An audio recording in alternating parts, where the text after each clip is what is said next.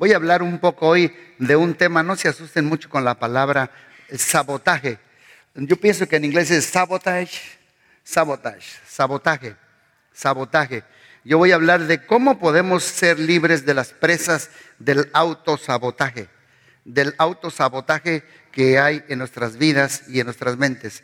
Dios me habló mucho a mí acerca de esto y que oro que transmitirlo a ustedes. El sabotaje son pensamientos que sabotean el éxito de nuestra vida. El sabotaje son creencias perjudiciales que sabotean tus intentos de progresar. Ejemplo, el miedo y la indecisión sabotean y paralizan nuestro propósito en Dios. Nos autosabotean en nuestras mentes. El sabotaje son acciones y comportamientos y pensamientos que realizamos de forma inconsciente o consciente para impedir algún objetivo importante de nuestras vidas. Todos luchamos con sabotaje, todos tenemos autosabotaje en nuestras vidas y eso nos impide cumplir nuestro llamado y descubrir nuestro propósito en nuestras vidas. En resumen, el autosabotaje nos obstaculiza las metas y los logros. Nos mantiene dentro de una zona de confort con pensamientos que sabotean vuestras mentes. Todos pasamos por eso. Y vamos a ver un ejemplo muy clásico en la palabra de Dios de un joven que se saboteó, tuvo autosabotaje en su vida, llamado Jeremiah, Jeremías. Tuvo este problema de estos pensamientos y comportamientos y acciones que querían sabotear el llamado y el propósito y el plan de Dios para su vida. Veamos lo que dice Jeremías 1 en adelante.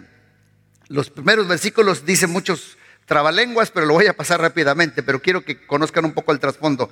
Las palabras de Jeremías, hijo de Hilcías, de los sacerdotes que estuvieron en Anatot, en la tierra de Benjamín. Palabra de Dios que vino a los días de Josías, hijo de Amón, rey de Judá, en el año decimotercero de su reinado. Tres. Le vino también en días de Joacim, hijo de Josías, rey de Judá, hasta el fin del año, undécimo de Sedequías, hijo de Josías, rey de Judá, hasta la cautividad de Jerusalén en el mes quinto. Aquí está. Vino pues palabra de Dios a Jeremías diciendo, ay, qué poderosa palabra antes que te formase en el vientre, te conocí. Se ha puesto a pensar eso. O sea que antes ya estabas tú en la mente de Dios. Antes que te formase en el vientre, te conocí. Antes que nacieses, te santifiqué. Y te di, te regalé por profeta a las naciones. Aquí está el autosabotaje. Y dije yo, ah, ah, Señor Jehová. Y aquí no sé hablar. Este es el sabotaje en nuestras mentes. Acciones, pensamientos y comportamientos. ¡Ay! ¡Ay, Señor! No sé hablar. Dios me dijo que te dijera que todos los que están aquí, comenzando con esta persona que está aquí, de blusa verde, su esposo, así, tienen un plan un propósito de Dios en su vida. Pero si hay autosabotaje en sus mentes, va a interferir para cumplir ese plan. Por eso Dios quiere que no seamos presas del autosabotaje que hay en nuestras mentes y nuestros corazones. Miren a Ah, ah, Señor. Dios le dice, antes de que te formase en el vientre, ay no yo, te conocí. Antes que nacieses te santifiqué te di por profeta a las naciones. Señor, no sé hablar autosabotaje, soy un niño. Yo me acuerdo cuando Dios me llamó, yo le dije, tengo mucho miedo, tengo miedo a hablar en público. La verdad, la verdad, la verdad. Yo tenía mucho temor a hablar en público. Y Dios me dice, me dijo una vez, this is why I choose you. Por eso te escogí.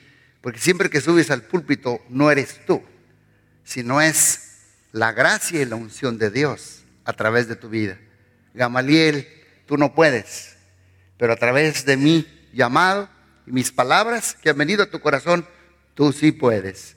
Y dice así, y me dijo Dios, no digas soy un niño, porque a todo lo que te envías tú y dirás todo lo que te mande. No temas delante de ellos, porque estoy contigo para librarte, dice Jehová. Y extendió su mano y tocó mi boca. Dios tocará todas las limitaciones personales que hay en tu mente en, esta, en este día. Dios va a tocar todas las limitaciones que hay en tu mente, en tu vida y tu corazón. Dios los va a tocar. Y dice aquí, no temas delante de ellos, porque yo estoy contigo para librarte. Y extendió Jehová y su mano me tocó. Y el versículo 10, mira que te he puesto este día sobre naciones, sobre reinos, para arrancar, para destruir, para arruinar, para derribar, para edificar y para plantar. O sea, que arrancar sistemas de pensamiento, para arrancar acciones y pensamientos que sabotean nuestras vidas. Dios quiere y nos ha dicho a cada uno de nosotros, yo te he puesto para arrancar, para sacar, para romper, para destruir y luego construir algo nuevo en tu vida. Entonces dice el 17, ciñe pues tus lomos, levántate y habla todo cuanto te mande. No temas delante de ellos, para que no haga yo quebrantarte delante de ellos. Voy a explicar rápidamente, a manera de introducción, las causas del autosabotaje y luego entramos a los problemas y paradigmas y pensamientos que tuvo que enfrentar Jeremías y que cada uno de nosotros tiene. Causas del autosabotaje conflictos internos en nuestras vidas, baja autoestima e inseguridad, falta de autoconfianza y seguridad de uno mismo, creencias que nos limitan, objetivos impuestos por terceras personas, temor al fracaso, temor al cambio, miedo intenso de salir de mi zona de confort, temor a no estar a la altura de las expectativas de otros, falta de motivación, no saber lo que realmente quiero, problemas para priorizar objetivos. Y la número 12, sensación de falta de control. O sea que se dejan llevar por el miedo. Y todas estas creencias, pensamientos, señales y huellas habitan en la mente de la persona y son terroristas de nuestra propia felicidad. Esto se llama autosabotaje. Hay cuatro tipos comunes de autosabotaje y luego entro a la palabra los cuatro comunes que más luchamos son cuatro clases. La primera es personas o yo mismo que tenemos la tendencia a no finalizar cosas. Se están autosaboteando tu vida para que Dios no cumpla tu llamado y tu propósito. Inician proyectos, inician retos, inician leyendo un libro y lo dejan a medias autosabotaje. Inicias algo y no lo puedes concluir. El segundo tipo de autosabotaje es procrastinación. El arte de posponer las cosas. Esta semana una persona me pidió ayuda. No habla español, puro inglés, pero me pidió ayuda y le ayudé. Y ya le dijimos esto, esto, esto, esto, esto, esto. Necesitas esto, esto, esto, esto. Mañana es esto, esto. Y le hablé al día siguiente, fuiste y dice, no, pero mañana. Autosabotaje, procrastinación. Es el síndrome de mañana. Yo lo haré mañana. Mañana voy a cambiar. Mañana voy a comenzar a orar. Mañana voy a hacer esta disciplina. mañana voy a comenzar a hacer ejercicio. No, el cambio comienza now. Now. Ahora. Yo tengo la costumbre de hacer ejercicio por, para mantener mi corazón en good shape, aún en el winter. A mí me encanta correr en estas temperaturas. Yo les he dicho, yo corro 30 millas por, por week. Pero en el winter, ah, porque tengo que ir al trimmer allá abajo y es diferente. Porque no puedo salir afuera. Y si yo pienso twice, ah, en el momento que dice, vámonos, no lo pienses, abajo, tengo que irme rápido para abajo. ¿Para qué? Para no decir mañana, pasado mañana. procrastinación, es sabotaje. Muchos de ustedes están en la posición que están porque se han ha habido sabotaje en sus vidas y en el sistema de sus pensamientos. Y Dios quiere que tú seas libre y no seas presa del autosabotaje en tu vida ni en mi vida. Tercera, perfeccionismo. Personas que encuentran la excusa perfecta para no avanzar. No es que no es que es la excusa perfecta para no avanzar. Y la cuatro, excusas. Encuentran un gran número de excusas que los justifiquen para no enfrentarse a cualquier cambio o riesgo. Ejemplo, es que no tengo tiempo, es que es mi edad, es que no tengo dinero, es que soy un niño, es que no sé hablar, es que no tengo papeles. Todos estos pensamientos, acciones y sentimientos sabotean el llamado, el plan y el propósito que Dios tiene para tu vida. Bueno, ya puse el problema. ¿Cómo voy a salir del autosabotaje? Para obedecer mi llamado, mi plan y el ministerio. Que hay veces que uno mismo echa a perder los planes por el autosabotaje. Dios tiene planes para cada uno. Por ejemplo, ¿cuántos de ustedes han salido a vacaciones? A mí no me dejen solo y yo he arruinado las vacaciones por una mala palabra que le dije. Arruiné las vacaciones. Me dijo que no la dejara sola. Salí a correr. Ese es autosabotaje. ¿Cuántos de ustedes no han echado a perder una salida? a perder una reunión familiar por el autosabotaje. ¿Por qué yo mismo me, por yo mismo me pongo zancadilla? ¿Por qué yo mismo arruino mi futuro? ¿Por qué yo mismo soy terrorista de mi propia felicidad? ¿Por qué yo mismo reacciono de maneras dañinas y negativas? Teniendo Dios un plan para Jeremías, el único que lo podía arruinar y sabotear era Jeremías mismo. Así como Jeremías, cada uno aquí presente tiene un llamado. Y para cumplirlo, no tenemos que ignorarlo. Ignorarlo es sabotearlo, es sabotaje. Ayer yo estuve en un, haciendo una, reunión en honor a Jenny, de las familias Guzmán. Y yo les dije que hay tres fechas, hay tres días importantes que todos debemos de saber. El día que nacimos, el día que nacimos de nuevo y el día que descubrimos el propósito por el cual nacimos. Son las tres fechas más importantes. El día que nací, el día que nací de nuevo y el día que descubrí para qué nací, para qué soy bueno. En donde el hombre le abrirá camino, delante de los reyes estará. La pregunta es, ¿cuál fue la última vez que hiciste algo por primera vez? Déjame volver a repetirla porque parece trabalenguas.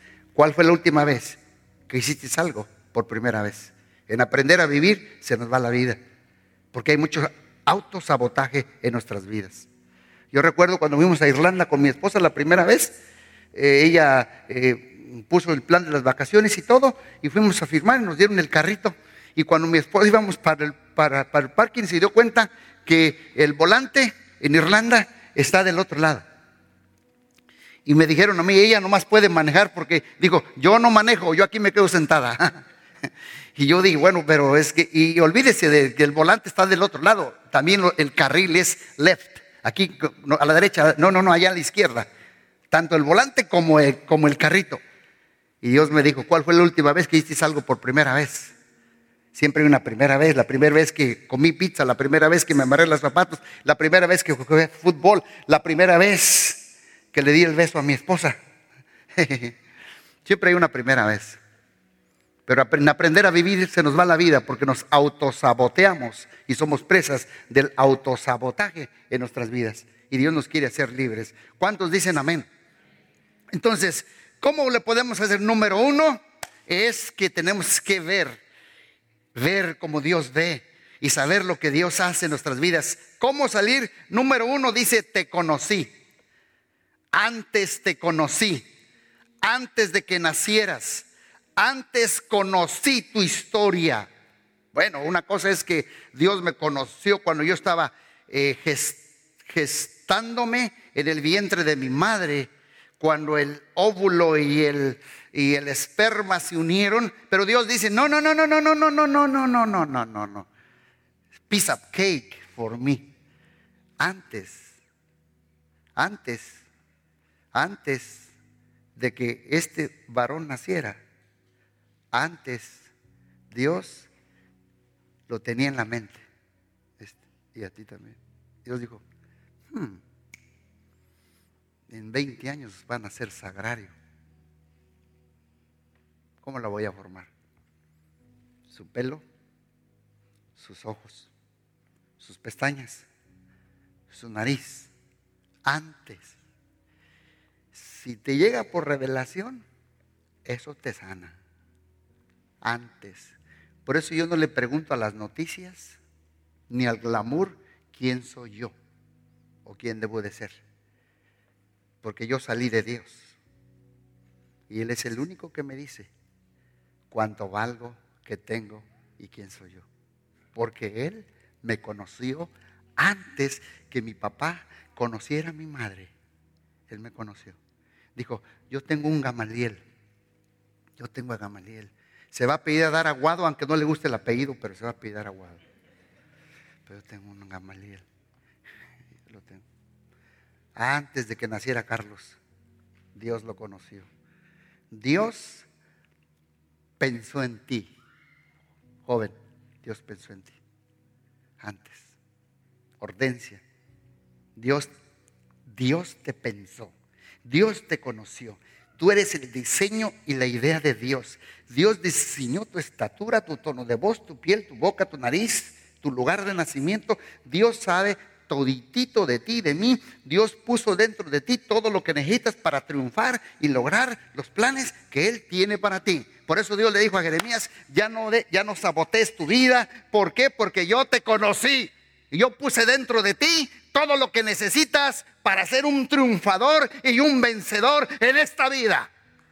Porque yo te conocí. I know who you are before you was born. I know who you are. I know. Pero yo sé que muchos estamos en las presas, presas del autosabotaje. Y Dios puso dentro de mí todo eso. Ya no digas soy el último. Dicen en México cuando alguien llega, dicen, no, pastor, a mí no me dieron nada porque fui el último del reparto. No me tocó nada porque llegué al último. Otros dicen, la, fui la memela del perro, la borona, el huerfanito, el despreciado. Fui la oveja negra, fui el rebelde, fui el perdido. Fui la rechazada de la madre. Mi padre murió, fui el defectuoso, fue el invisible, fui el huérfano. Pero antes de que nacieses, dice Dios, yo te conocí. Ya deja de sabotear tu mente y tu vida. Número dos, te santifiqué. Te conocí, te santifiqué. Te santifiqué, la palabra santificar es te aparté, te separé para. Yo me acuerdo cuando mi esposa íbamos en México y aquí a comprar carne de pollo o carne de res. Decía, esta carne la aparto para hacer un aporreadillo. No te la vayas a comer, gama, porque eres como el gato. Esta carne la aparto para asarla. Esta carne la aparto para hacer carne en su jugo. Y no dice la vaca o la carne, ay, ¿para qué me quieres hacer en albóndigas? No, no, no, no, no, no, no, no. La doña, la señora, la compró y la apartó. Dios dice, yo te aparté. Yo te separé. Yo te santifiqué para ser quien eres tú. Dios está hablando aquí. Tú no escoges el llamado, Dios lo escoge por ti. Tú y yo no decidimos cómo Dios nos debe usar. Tú no escoges el deporte, el deporte te escoge a ti. A mí me gustaría, es curioso, que todos fueran corredores. Pero luego me doy cuenta que no. ¿Por qué me gusta a mí long distance run? Yo no soy bueno para speed, pero vamos a correr 20 millas. Eso me encanta. Pero Dios me dice, no, no, no, no. Yo me he llevado muchos a correr. Y me dice mi esposa, los quemas, los truenas. ¿Por qué? Porque tú no escoges el deporte, el deporte te escoge a ti. Tú naciste para correr esas distancias, pero para otra, pues no, no soy bueno. Así es con Dios. Yo te conocí, yo te aparté, yo te separé, yo te santifiqué. Tú has sido apartado por Dios antes de nacer para un plan en la tierra. ¿Y sabes cuál es específicamente el plan que Dios tiene para nosotros? Es el mismo plan. El mismo plan y propósito que Dios tiene para todos nosotros. ¿Cuál es? Es en conocerlo y darlo a conocer. Es the same. Conocer a Dios y darlo a conocer a otros. Amén. Conocer a Dios y darlo a conocer a otros. Gloria a Dios. Mire esta, esta parejita que está aquí. Son nuevos. Hoy fue su primera vez que vinieron a la iglesia. Y Dios me dijo, ¿me conoces? Dalo a conocer. Da de gracia de lo que de gracia has recibido. Hay que conocer a Dios, pero hay que darlo a conocer. Abraza la idea de que eres santificado, apartado, separado para este llamado. Y número tres, te di por profeta a las naciones. Te di por profeta. Te di por profeta. Muchos piensan que eh, la palabra ahí profeta es un profeta. No, no, no, no. Ahí la palabra es te di por profesión. Te di por profesión. ¿Cuál es tu profesión? Pastor, yo soy taquero. Bueno, Dios te dio por profesión taquero. ¿Cuál es tu profesión? Yo soy deportista. Bueno, Dios te dio por profesión deportista. La profesión que hoy en día tú estás haciendo es la profesión que Dios te dio en tus manos. Cuando tú eres fiel a la profesión que Dios te dio en tus manos, entonces Dios sacará la profesión que hay en tu corazón. Déjame ver para, explicarme bien. Yo no comencé de pastor.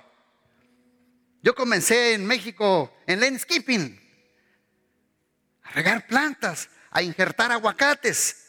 Esa era mi profesión en ese tiempo. Y, antes de eso fui bolero, me decían el bolero de Raquel. Cargaba un bolero, aquí y un banquito acá. Sí, yo fui bolero. A la edad de ocho años iba por las calles y los zapatos shine, los zapatos shine.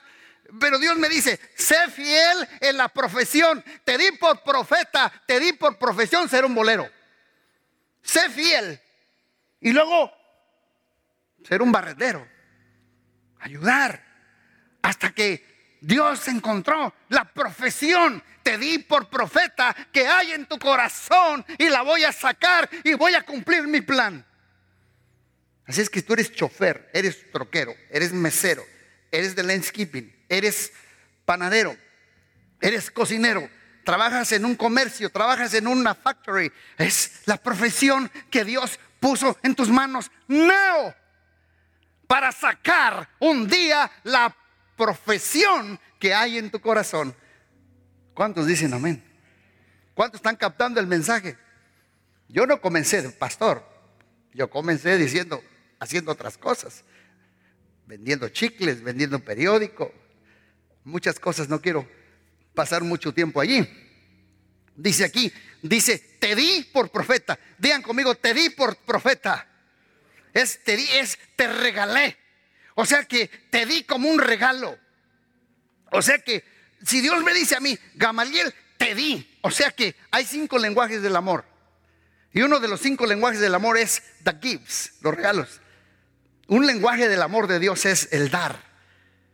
O sea que yo, Gamaliel, Nicky, Pastor Marco, Margie, Carlitos, tú eres un regalo de Dios para la gente. Tú, Camilo, eres un regalo de Dios para tu esposa. Eres un regalo de Dios para tu hija. Eres un regalo de Dios para la gente. Eres un regalo de Dios para los cónyuges. Eres un regalo de Dios para los que no conocen a Dios. Te di, te regalé como un regalo. Tú eres el regalo de Dios. Eres la expresión del amor de Dios. No me están escuchando, déjame ir para este lado. A Dios le gustan los regalos. A mi esposa también. Y uno de los lenguajes del amor de mi esposa es los regalos. ¿Verdad? Sobre todo cuando me ve un calcetín de un color y otro de otro color. Me dice, ¿por qué traes dos de dos colores? Porque ya en uno tiene un agujero. Entonces ya me regaló unos calcetines. Me cambia de regalos. Tú eres el regalo de Dios. Carlos, eres el regalo de Dios. Ahí en el Witter, con el Witter. Eres el regalo de Dios para los los, los que trabajan contigo. Eres el regalo de Dios, Marco, para los que están allí, para Margie, para tus hijas. Y tus hijas son un regalo de, de Dios como hijas para su papá, para honor the father, the father and the mother. Es un regalo de Dios como estudiante para tocar la vida de otros. Te di como regalo, Sagrario. Para tu nieta, te di como regalo. Te di como regalo. Tú eres un regalo de Dios. Te conocí, te aparté, te di como un regalo. Tú eres un regalo. Eres un regalo de Dios. Todos los que estamos aquí somos un regalo de Dios.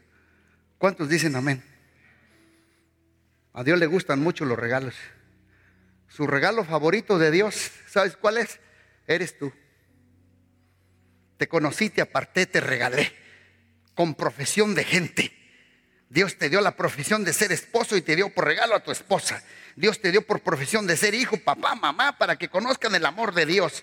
Dios te dio por profesión ahorita, Dios lo que Dios puso en tus manos para descubrir la profesión que hay en tu corazón. Si ahorita tu profesión es chofer, cocinero, jardinero, estudiante, mantenimiento, limpiador, comerciante, empleo de fábrica, enfermera, cuidar niños, maestra, cajera, etcétera, tú eres un regalo de Dios para la ciudad, para los trabajadores, para tu empresa, para tu patrón, para tus papás, para tus alumnos, para tus vecinos, para tus compañeros de trabajo. Conoce tu llamado y no lo sabotees. No seas presa del autosabotaje. Tu llamado y el mío comienza hoy cuando tú ejerzas la profesión que está en tus manos. Entonces Dios te llevará a la profesión que está en tu corazón. ¿Cómo salir? Y con esto vamos concluyendo. Número uno, conociendo que tú tienes llamado. No ignores que eres un regalo de Dios. Supera y reconoce que tú tienes llamado. Levanten la mano todos. Diga conmigo, gracias Señor, porque tú me conociste me escogiste, me apartaste y me diste como un regalo. Yo tengo llamado, tengo propósito de Dios en mi vida. Ahora bajen la mano. Y por último, ¿cómo lo logro? Supera tus límites personales. Jeremías tenía que superar los límites. Al principio leímos que él venía de la descendencia de Anatot. Los de Anatot eran traicioneros y tenían un estigma que eran traicioneros. Y por eso Nehemías dijo, no, pues yo cómo le entro. Nuestro estigma es de traicioneros. La pregunta aquí es, ¿de dónde vienes tú también? ¿Qué te pasó? ¿Cómo era tu familia? ¿Cuál era la piedra que vienes? Matones, alcoholismo, divorcio, violencia doméstica, abandono, pobreza, víctimas de abuso. Dios te va a sanar hoy, este día, y va a romper todos los límites como a Jeremías. Ya no digas que soy un niño. Ya no tengas ese estigma de que vienes de familia traicionera. El estigma no debe ser un límite para tu llamado. No dejes que el origen controle tu futuro. Tú no estás amarrado a tu origen, sino a tu llamado. Suelta toda cosa que te frena y limítalos y ambiéntala a los pies de la cruz. Supera tu límite. Segundo límite, superó el límite de la peor temporada, porque esa temporada mataban a los profetas. Los torturaban. Por eso a Jeremías le llamaban el profeta llorón. Él profetizó el último antes del exilio. Por eso digo, ay Señor, pero ¿cómo me van a torturar? Me van a matar. Estoy en la peor temporada. En medio de la peor temporada, Jeremías hizo su profesión. Tal vez estás pasando una temporada de, crisis de familia, problemas económicos, amenazas a tu persona y a tu familia, temporada de incertidumbre, de enfermedad, de escasez, de desánimo, de quebranto, de tristeza, de culpa, de miedo y de vergüenza. Pero su Espíritu Santo te ayudará a pasar esta mala racha y te dará la salida. Así como a Jeremías. Te lo digo con mucha, con mucha convicción y con mucha autoridad. Vas a salir porque vas a salir de tu peor temporada y vas a cumplir los planes y los propósitos de Dios que Dios tiene para ti. Me dijo una vez un joven, es que a mí de niño me diagnosticaron.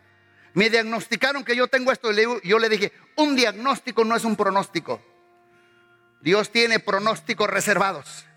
Tal vez los meteorólogos dicen, eh, la temporada viene mal. La temporada de la recesión viene, va, va a haber tormenta, estamos amenazando de un huracán, va a haber tornados. Y Dios me dice que te diga, va a venir un avivamiento, va a venir bendición, va a venir sanidad, va a venir salud, va a venir prosperidad. Te voy a levantar, nadie te va a detener, vas a cumplir los propósitos de Dios, vas a hacer cabeza y no cola. Te voy a bendecir, te voy a abrir puertas, los cielos te los voy a abrir. ¿Cuántos dicen amén? Una nueva temporada te viene, una nueva temporada. No importa, no importa lo que estés pasando. Y Jeremías también superó los límites de inexperiencia, incapacidad y complejos de inferioridad. Dijo, ay, no sé hablar, soy un niño. Y Dios le tocó la boca de la incapacidad. ¿Por qué vienen las incapacidades? Yo le pedí, Señor, ¿por qué vienen? Dice, porque otros nos las imponen, nos etiquetan. Tú eres el gordo, tú eres el flaco, tú eres la oveja negra, tú eres el rebelde, tú eres el abandonado, Tú nunca vas a hacer nada. Vienes de una familia de alcohólicos, ¿no? Dices, papá, te voy a ser muy sincero. Te etiquetaron, pero hoy me dice Dios que te diga, Dios te trajo aquí porque Dios quiere quitar toda etiqueta y te quiere sanar y romper para que no seas presa de autosabotaje. Dios te va a sanar por su Espíritu Santo, se te va a meter adentro y te va a liberar y te va a hacer la persona, el plan, el propósito, el llamado que Dios puso antes de que nacieses. Te conoció Dios. No me importa en qué familia naciste. Tú no fuiste una equivocación. Dios te conoció antes. Tal vez dices, pastor, yo fui violada. Yo fui violado. Pero Dios te va a sanar hoy también de esas, de esas heridas de violación. El Espíritu Santo te va a sanar, se te va a meter por dentro y vas a sentir un rompimiento y una unción fuerte del Espíritu de Dios. Dios me dijo que te dijera que hay muchos que hoy en día, más que una palabrita, lo que necesitan es la unción que rompe yugo, el bisturí de Dios, la cirugía espiritual de Dios que se meta a lo más profundo de tu alma y haga una cirugía y te coloque aceite de sanidad. El Espíritu Santo se va a meter de una manera tremenda. ¿Por qué lo está diciendo Dios? Porque está comenzando conmigo. Y como yo lo estoy metiendo con Él, yo traigo para darte. No tengo oro ni plata, más lo que tengo te doy. Sanidad viene a tu vida. Dios va a romper tus límites, tus incapacidades, los que te impusieron. Alguien me dejó caer como Mefiboset. Alguien me abusó sexualmente, mentalmente. Alguien me traumó. Dios quiere tocar toda área de incapacidad. Y Dios le dijo a Jeremías, ¿qué ves? Y dijo, veo una vara de almendro.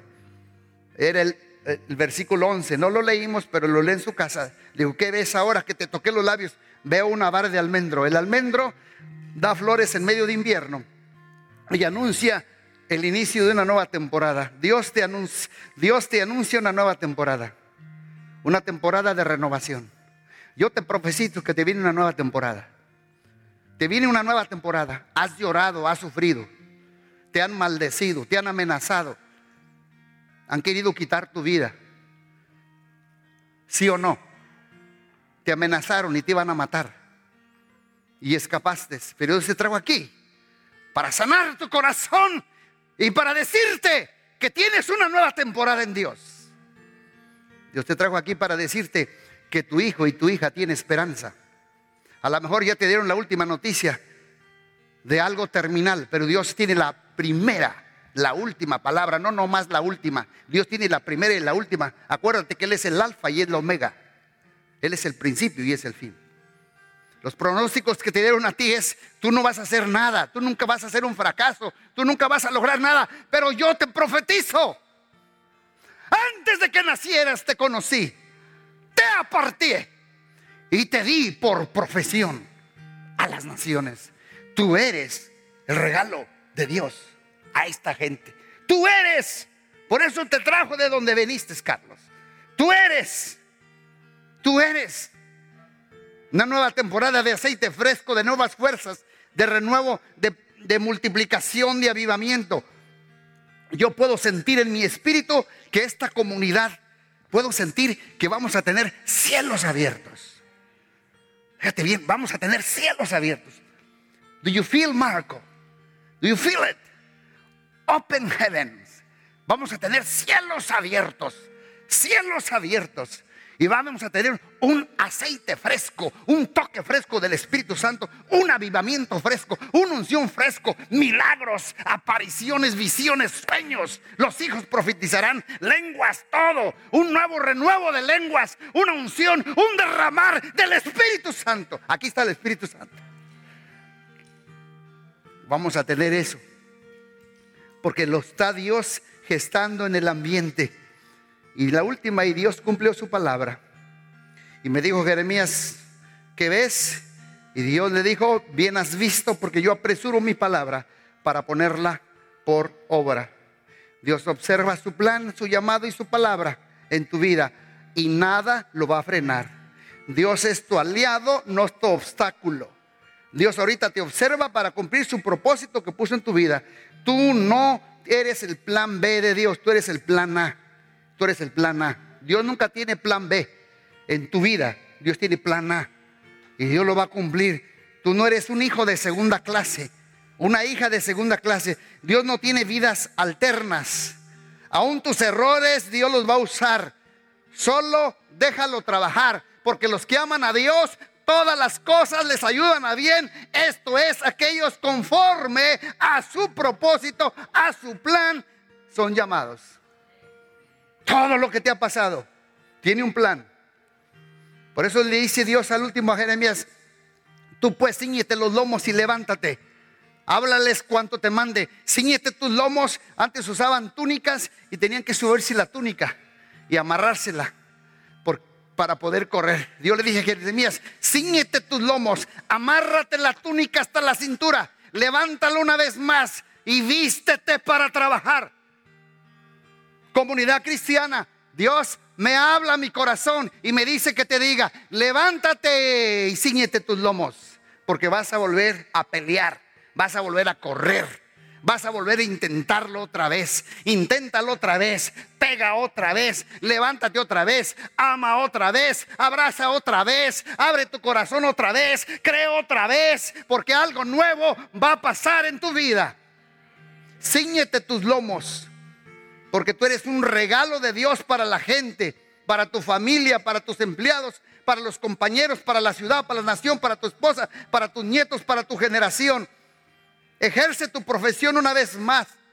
Créele a Dios una vez más. Vuelve a adorar a Dios una vez más. Vuelve a orar, vuelve a servir, vuelve a perdonar, vuelve a meterte a la escritura con pasión y hambre y sed de Dios una vez más.